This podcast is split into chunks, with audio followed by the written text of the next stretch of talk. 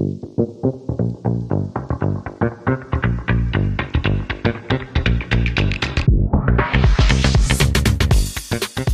听声音，解放灵魂，天灵灵地，爱情事业通通赢。接下来，嗯，请让我听见你的声音。今天是我们第二十四次声音，音乐殿堂立伟伟，DJ 女王显威风，乐曲音调超出奇，节奏激昂正满弓，电音如雷震人心，嘻哈之盛胜叶风，舞台独秀大风采，音符奏响传颂容。在音乐的舞台上，有一位傲视群雄的霸气 DJ 女王，她的音符如战鼓轰鸣，震撼着每个听众的心，以绝妙的节奏征服了无数乐迷的耳朵。嘻哈之魂深藏在她的心底，每个卡点与节奏都带着他心灵深处的故事，引领着听众进入他的独特音乐世界。他的存在就如同音乐的一场风暴，无人能够抵挡他的音潮。展现了女性音乐的力量极致，她就是 DJ 界的武则天 DJ Cookie，我们来欢迎她。Hi，Hello，Hello，我发现你的声音很疗愈，哎，真的，真的，谢谢。好像突然间有种那种很想要进入冥想世界的感觉。谢谢。我这么久以来第一次有人把我的所有的那个。所有 title 念的感觉好像在讲故事，我突然有种好想在那种睡前故事的感觉，搞不好可以适合录那种睡前故事的 CD，真的很适合。嗯，像我，因为我有看过您的很多报道，然后看过可能在追梦路上遇到的一些故事，嗯、然后看到好像经历了蛮多波波折跟困难的。所以第一个想要问的就是，可不可以讲一下关于您在追梦的这段故事所克服的一些障碍？克服障碍，其实刚其实，在讲在这条路上走比较久。那在最早以前，在台湾这个音乐产业、DJ 产业里面，那时候是女生很少。嗯，那做 DJ 的门槛很高。那因为我毕竟那时候几乎是男生 DJ 比较多。那不像现在是科技发达，所以它的门槛降低。那以前的产业来说，就是我们呃又是放黑胶唱片，所以以前其实没有人想教 DJ 这块东西。那我是很庆幸，是因为那时候在很爱跑舞厅。嗯，舞厅是以前就是叫夜店，舞厅这前身叫台的词叫舞厅，夜店的前身叫舞厅。那那时候就是认识。舞厅里面的员工后面就比较熟，只是真的一个误打误撞。其实走到这一行，全部都是误打误撞。哦，先从灯光师哦开始。哦，那怎么就是什么契机会让你从灯光师，然后想要转战到？从什么契机？就是当我那时候做灯光师，到包括可以写灯光城市，就是所有夜店的城市都是我会写城市。对，因为以前那时候我们的夜店是需要每天写 program 的，然后。以前夜店的老板就说，就丢了一本语文，就是全原文书，然后连会讲英文的人都看不懂他在讲的那种专有名字是什么。然后我们那时候就被逼着，就是要会写程式，因为每个灯光是打的程式就是自己要写的，很大台的，就打那时候以前是打演唱会那种灯光的那种机器，然后真的是被骂，就是你不会打，就是就被就是被骂。那时候被骂到之后，他的自尊心都有点被伤害。真的是那时候打灯是真的蛮特别的，就是你好像就是在画图的人，就是整个现场气氛氛围，怎么程式写出来，就是嗯，灯光师就是画图的人。嗯。然后以前我感觉 DJ 是说故事的人，那当时我并没有想过要说故事，我当时是很沉溺在做灯光师这个角度。那直到有一天，就是。觉得另外一只脚已经踏进来了，那是不是要尝试另外一只脚也踏进来？所以就自己刚好在那时候前公司是嗯白白天没有营业嘛，那以前唱盘比较贵，所以我就比较幸运的是，我白天办公室有人，我就跟公司我他们教我怎么订唱片，在国外买唱片。那买了唱片以后，我就是拿来自己提着唱片箱到楼下练习，我也是自学的。嗯，自学。对，因为那时候也没有人教，就不不不知道，就是上班打灯的时候就，就因为我们 DJ 就在旁边嘛，所以我就会看 DJ、嗯、听音乐，因为我们灯光是一一站就要站一整个晚上八个小时。哇，那那很久。所以就是听所有的 DJ，包括国外 DJ 来，我也是看就学习。我有机会就是站在旁边偷看大家的技巧，学习听歌之类的。哇，真的非常厉害。那，然后就后来就慢慢，刚开始中间有一些过程，但就是呃还是一样，就继有有差一点不能坚持下去，但是还是继续做，就是继续把这条路走下去。那为什么会差点没办法坚持？差点没办法坚持，那些故事太长了。但是就是中间就是有人阻挡，就是哎，不能，就是不能让我做 DJ。嗯，是身边朋友或家人会不谅解吗？家人都还好，家人其实是从我做灯光师，嗯、我们回去的时候，因为我们早上才回家嘛。那早上回家以后，家人就觉得我天天不想，因为以前没有什么 Facebook，、嗯、网络不是发达的时代，所以家人就觉得每天就是早上才回家，我在干嘛？然后他们，我们家人很酷，我们家人比较酷，就是因为我我们家人就会去卫生署。拿一叠的那个上面有各自各式各样毒品介绍，嗯，然后是 第几级毒品的丢在桌上，早上起来就想说，嗯，这是一一叠，还一叠不是一本呢，一叠，然后打开看一看，哦，好，就以为我每天都是不务正业，哦，但是后来就是因为有网络发达嘛，那家人越来越知道我自己在干嘛，其实他们是很支持，他们甚至看过我表演，嗯。而且感觉当 DJ 的美角很多，而且就是你只是从旁观看，然后自学，然后可以做到台湾就是算数一数二的女 DJ，真的很厉害。但当开拓者会比较辛苦，嗯，就是以前的门槛真的很高，因为尤其是我当时的环境，男生 DJ 资深的前辈都是男的，所以他们的批评性很高。批评性是？对啊，因为我们像我们站在舞台上放歌。因为我从来不会让人家觉得我是靠外表，因为他们会觉得你就是外表。哦，女生可能比较容易会被这样说，就是会被，就是他会去检视你的呃细节更多。嗯，然后比如说我，因为我们放唱片嘛，那如果你唱片就是你跑拍任何的，只要一个任何的 DJ 站在台下，他不是我的老师，但是他就是今天不管你好不好，他下来就是骂你。你放的那么烂，怎样怎样怎样？我真的被曾经有背过前辈这样直接就是，就是很纯粹情绪性发言，他就是情绪性的发言，他就很严格。但是我觉得这些严格也是成就今天的自己。嗯，我曾经就是被骂到就，就我做灯光也有被骂过，然后做 DJ 的时候也是一下来就是也被有被人家骂过。哇，这心脏很强耶，非常强，你就会有那种当下就是整个那种 就是很。啜泣，被骂的啜泣，嗯，但是还是后面还是坚持啊。那想要了解，就是嗯、呃，你觉得成功的一些因素，主要主要是什么？就可能在 DJ 这一条路上，这条路上的成功要很勇敢啊，哦，要很坚持啊。有时候想想，哎呀，哇，这条路其实不是很好走哎，嗯，但中间有很多故事发生。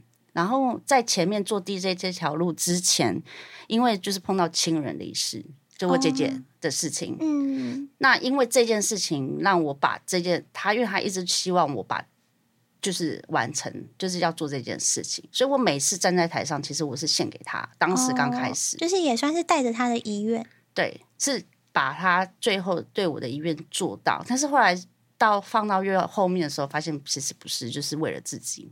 嗯嗯，那主要也是自己要很有兴趣跟热忱，音乐吧。嗯，我觉得在音乐上是在还没做 DJ 之前，在做灯光师的时候，其实我有一段时间是很严重的忧郁症。哦，但是真正治疗我的是除了书跟音乐，最后是治疗我，因为我不用药的，因为之前我看过一样，就是吃药睡觉。可是我很讨厌这种感觉，我不喜欢我头脑是整个是昏昏沉沉。哦，那在后面救赎我其中一部分就是音乐，因为药物治疗应该会蛮多副作用的吧？对啊，就但是我就是吃了几次以后我就没有再使用，我后来是看书嘛，嗯，然后再来就是音乐。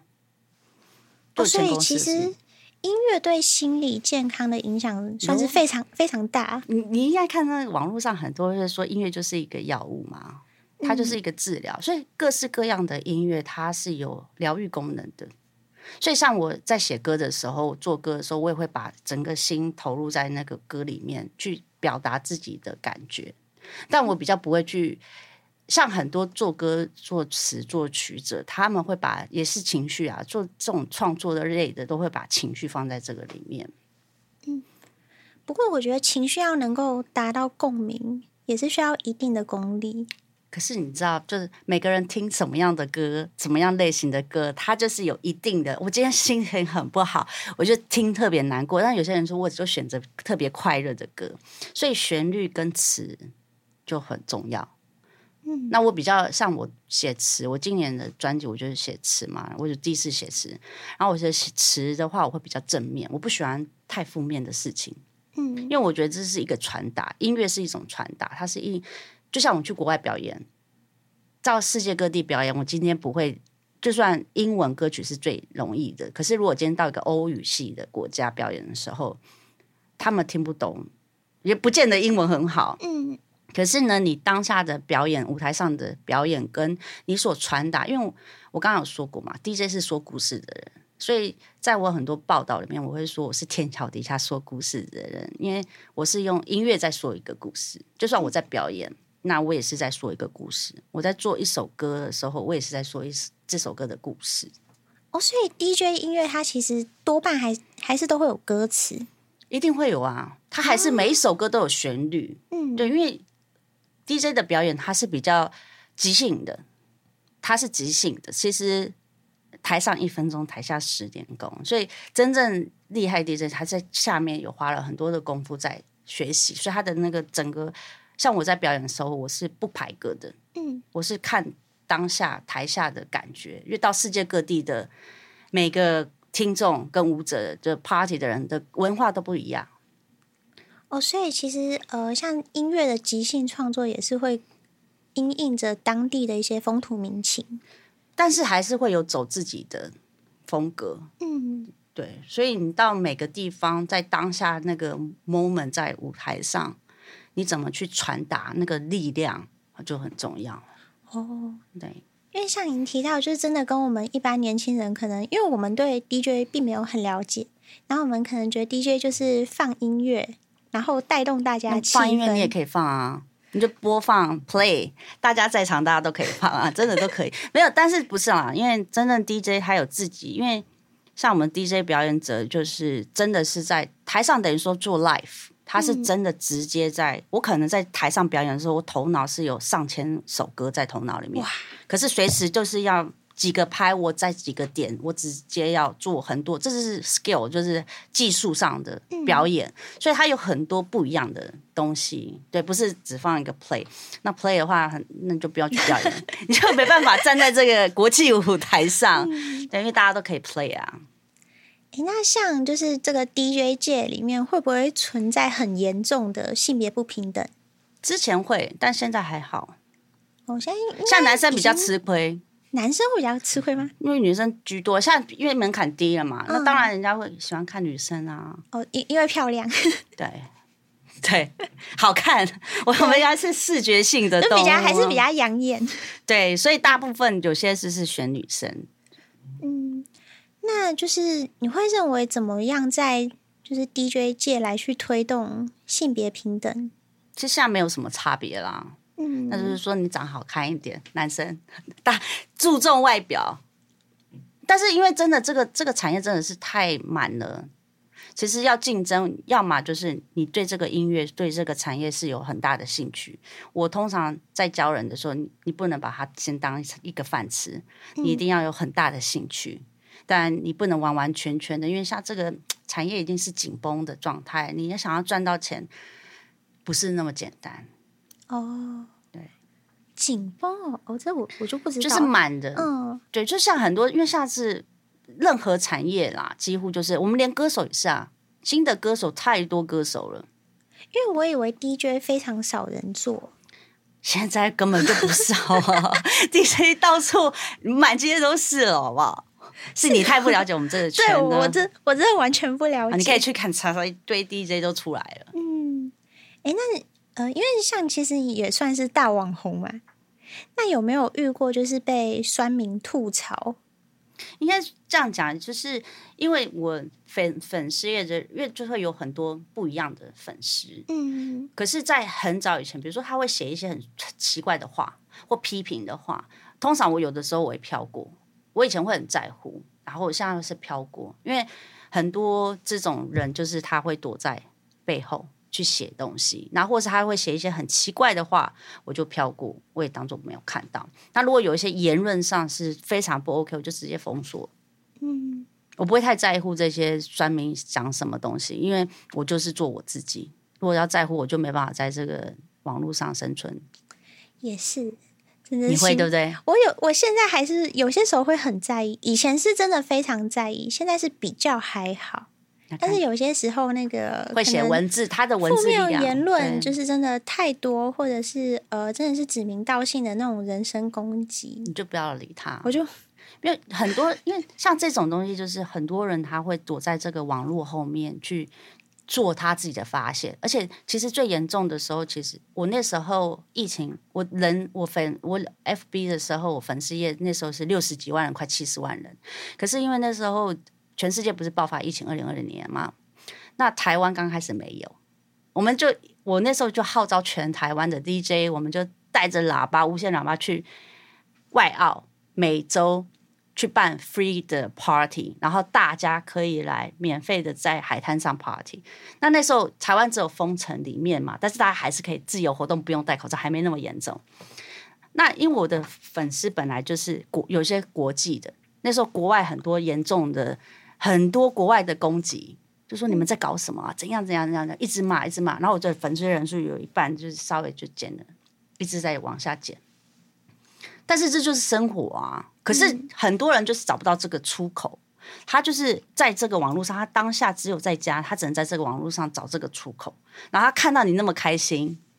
哦，对，现现在很多网络酸民就是见不得别人好，对，他就是看你很开心，然后他就真的写很多，就是很多，我每天都看到很多种。他写完然后会再写信给你，嗯，而且就是很多还要特别私讯，对对对，他就会有。我像有时候因为我网络上我也不不太好看到那个私讯，所以我自己也不知道怎么看那个私讯，所以就一堆之前就是真的会看得到嘛，所以有时候我就飘过。对，但是不要太在意，这就是有这种人。嗯，对，还还在还在学习，就飘走就好了。对，虽然文字力量有时候很强，你看到那个字，你会一直在你的头脑里面。对，因为感觉就是，嗯，酸民他们就会凝结一股就是让人下跪的力量。但是你要去想想啊，还有一另外一群在支持你的人。嗯，你就往那个支持你的人的方向走，然后你相信自己是对的就好了。虽然支持者好像有些时候都不太敢公开留言，因为他们都是默默私讯。没有，就他至少他默默私讯，他还是在乎啊。啊，对，就是代表他有在关心、关注你、关心你。那这些人，因为有时候大家在网络上吵，其实如果就算我看到我支持者在网络上吵，我自己也会很不好。嗯，我会觉得说没有必要为了这些事情，因为这个人就是找发现，还是要人家注意他。你反而在光明正大跟他吵的时候，他就是引起人家注意啦。嗯，对啊，你干嘛去注意他？哦，你这也是对付酸民的好方法。对啊，就是就是不要理他就好，他就是要引起你的注意。嗯，说不定他很喜欢你。他他就是要讲，就真正就是有这种事情，就是他原本真的是可能喜欢，可是。他讲一般的，嗯，你可能没有什么不痛不痒。他留一些比较刺激一点的，你就会觉得哇，这个人到底是谁？我去看你的那个首页，看你是开始，你就会去想，你就成功，他就成功了。哦，对耶，因为像现在呃，有些主播直播主，然后他们就会讲说，哦、呃，有两种粉丝是他们最会记得的。一种就是真的砸了很多钱的那种土豪型粉丝，然后直播主嘛那种。对，然后另外一种就是一毛不不拔的铁公鸡，啊、就他们只会记得这两种。就是这样子啊，对啊，所以我跟你讲，有些人他就是要你注意他，嗯，不要被他影响，你是被他牵动的。我之前会，现在你，但现在就是听我这样讲，你有没有和平？你现在听我这样讲，你之后就更更会觉得干干嘛要注意你？对，这人性真的，有个人要追你，然后你就是明明就不喜欢，他就想尽别的方向，你就变成要。所以有些人的心理上的，他的人格上的问题，不是正常的状况，他就要引起人家注意。OK，好，就不理他就好了。对，你就是直接 飘走，所以我就说我会直接飘走，然后去找别的事情把这个抒发掉。嗯，好，学到了，好，很好。那像呃，因为我我看网络有一些留言，就是会觉得 DJ 就是乱刮盘很吵，那就是有什么话是想要对这些人讲的？没有，我到我的 YouTube 上，我有一个讲 DJ 在做什么。刮盘的是属于 Scratch 的 DJ，他是刷碟 DJ，跟我这种又不同，我不刷碟的人。哦，所以刷碟是比较嘻哈、呃、偏嘻哈挂的。所以 DJ 的话，大概分成几种类型？DJ 分第一个是嘻哈 Scratch，嘻嘻 Scratch 它就是专门技巧，然后他们有些嘻哈 DJ 会 Scratch。嗯，那还有一般就是像我这种电子音乐主流 DJ。那有另外一种就是非主流 DJ，就比较欧欧系音乐的。嗯。对，然后还有另外一种比较，他就是做一些比较 live，然后一些创造实验性的音乐。有时候可能听一些音乐会太安静，但是又很像 artist 的那种。哦，对。那你是如何在就是因为现在你说 DJ 市场非常的竞争，嗯，那你是怎么让自己脱颖而出的？就。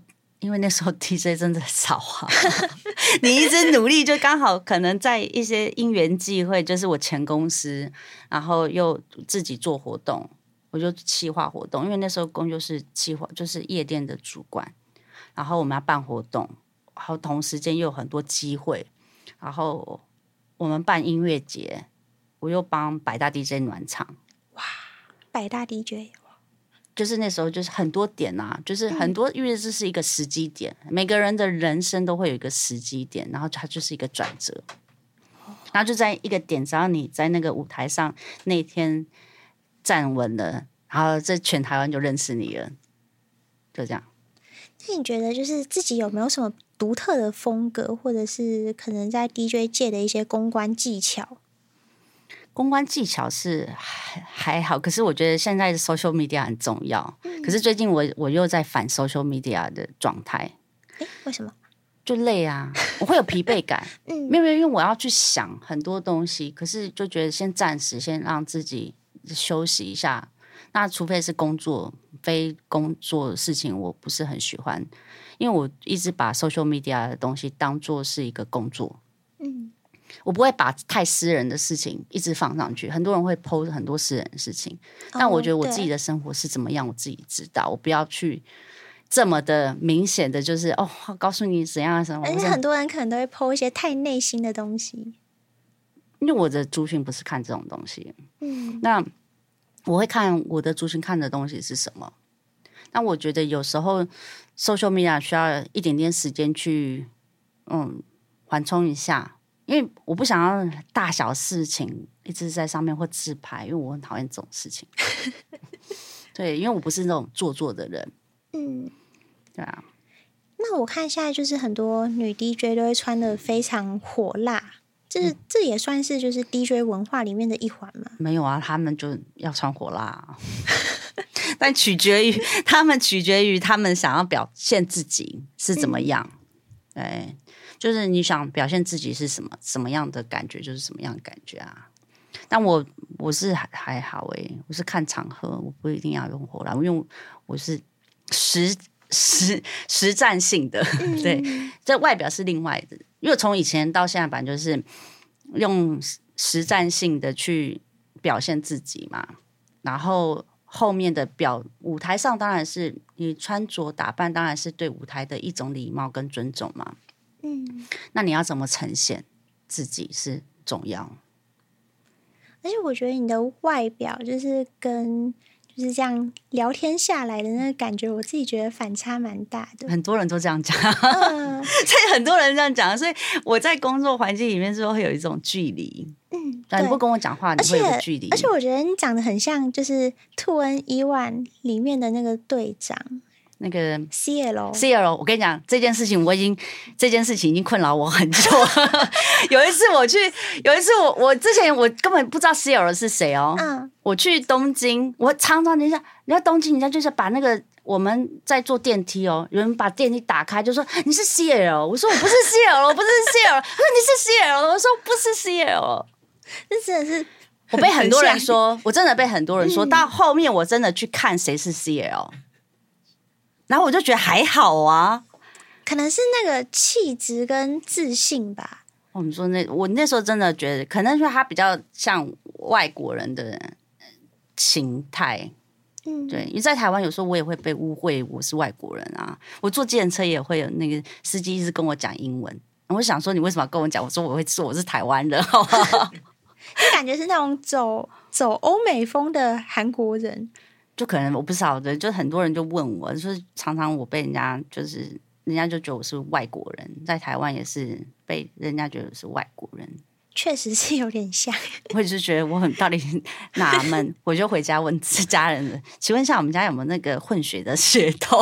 给他问一下，搞不好有。哎、欸，因为可真的可能有，因为后来我去研究，到底是我妈妈那边还是因为我外公本身就有点。长得很高，然后有点外国人的感觉，但是又问不到，再追溯到最早前的，因为大家都已经离开了。